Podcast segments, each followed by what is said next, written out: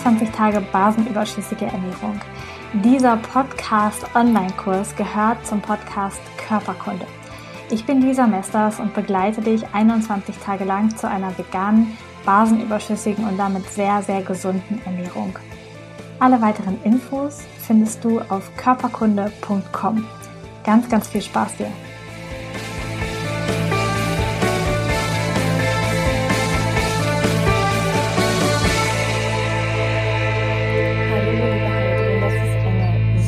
Wichtige Frage.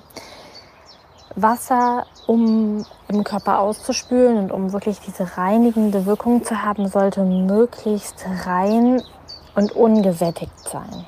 Mm, jetzt ist einfach nur frischen Ingwer dort hinein zu tun, ähm, aus meiner Sicht noch äh, halbwegs okay.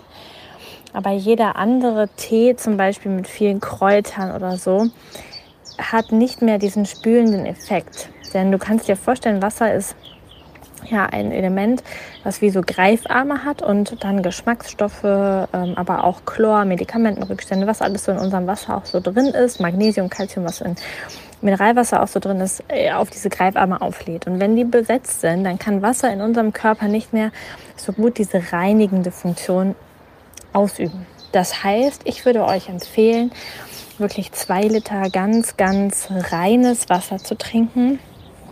Ähm, genau, ganz, ganz reines Wasser zu trinken. Ich habe ähm, hab eine Filteranlage, die das für mich macht, die, ähm, die, das, die das einfach erledigt.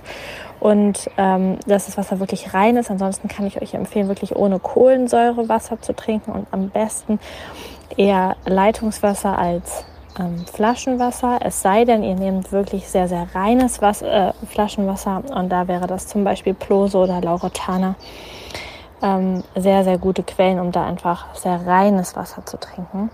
Ich habe da die Tage ein Video in den Körperkunde-Kanal getan über Wasser, wo ich noch mal ein bisschen genauer erkläre, was daran so wichtig ist ähm, und was es in unserem Körper macht und was die Parameter sind. Da darfst du und ihr alle auch sehr gerne noch mal rein schauen. Ähm, und wenn ihr mögt, könnt ihr euch natürlich auch zu den Online-Wasser-Infos anmelden, um noch mehr und tiefer besser darüber zu erfahren und auch über die Lösung zu erfahren. Einen wundervollen Tag. Hallo Karina, danke für die ähm, weitere Frage zum Thema Wasser. Tatsächlich ist es so, dass im Gegensatz zum Flaschenwasser, da werden einfach nur 15 Stoffe getestet, 15 potenziell schädliche Stoffe getestet. Ähm, Im Leitungswasser immerhin 30 Stoffe getestet werden und Leitungswasser wesentlich strengeren Richtlinien unterliegt als Flaschenwasser. Und ähm, es ist tatsächlich so, dass besonders Marken, die sehr, sehr mineralstoffreich sind, wie zum Beispiel Gerolsteiner ähm, oder auch Volvic, einfach unglaublich ähm, ungünstig sind für unseren Körper, weil sie eben schon so belastet sind. Und das ist im, ähm, in dem Bereich Leitungswasser einfach überhaupt nicht so oder nicht so stark. Es gibt natürlich Städte, wo das Leitungswasser so ähm, quasi einfach aus der Kläranlage kommt und ähm, das ist natürlich dann auch wieder nicht so cool, aber es gibt auch sehr viele Städte, wo das aus oberflächlichen äh, Seen dann kommt oder aus, ähm, aus Gebirgsquellen. Und da ist es dann viel, viel besser. Also generell muss man natürlich gucken, wo man wohnt. Ähm, aber in, in der Summe in Deutschland ist es tatsächlich in der Regel gesünder, Leitungswasser zu trinken als ähm, Flaschenwasser. So, da war die Post gerade kurz.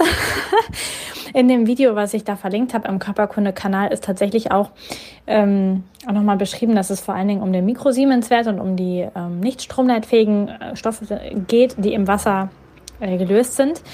Und da ist es so, dass Flaschenwasser meistens vom Mikrosiemenswert deutlich schlechter abschneiden als Mineralwässer. Und das bedeutet, dass sie einfach von unseren Zellen auch viel, viel schlechter aufgenommen werden können. Und ähm, dann ist natürlich noch der Punkt, dass es noch viel, viel besser ist, aus Glas zu trinken als aus Plastik. Also Leitung vor Flaschenwasser, Glasflaschen vor Plastikflaschen. Ja, das ist so, das ist so die Reihenfolge und ihr solltet auch ähm, äh, das Wasser aus dem, aus dem Hahn quasi nicht in Plastik durch die Gegend transportieren, weil das einfach Stoffe löst, nochmal mehr Stoffe bindet, die für den Körper wirklich alles andere als gesund sind. Hallo. Mm, man kann das Leitungswasser abkochen, ja. Ähm, allerdings reicht es nicht, es einmal aufzukochen. Man darf schon, so wie das im Ayurveda gemacht wird, so 15 Minuten auf kleiner Flamme köcheln lassen. Dann sieht man auch, dass sich alles Mögliche absetzt ähm, an Kalk und an anderen Stoffen. Das macht das Wasser natürlich noch längst nicht richtig sauber, aber auf jeden Fall ähm, ja, hilft es schon mal ein bisschen und außerdem hilft es da, dafür, dass das Wasser durch dieses lange Kochen vergisst, was es vorher war quasi. Also es ist auch eine schöne energetische Aufbereitung. Und ähm, Kupferflaschen kannst du benutzen. Ähm, ich habe ganz oft medizinisches, also Edelstahlflaschen oder Glasflaschen. Kupfer wäscht sich auch ein bisschen raus. Ähm, allerdings haben die meisten Menschen eher einen Kupfermangel. Von daher, wenn das bei dir auch der Fall ist, ähm, dann kann es sogar helfen. Ich habe über meine Haarmineralanalyse, die ich über äh, die ich bei mir mal habe machen lassen, festgestellt, dass ich eher einen Kupferüberschuss habe. Also ich trinke jetzt nicht aus Kupfer, aber es ist jetzt auch nicht ähm, sonderlich äh, schädlich. Genau, so kannst du es auf jeden Fall machen.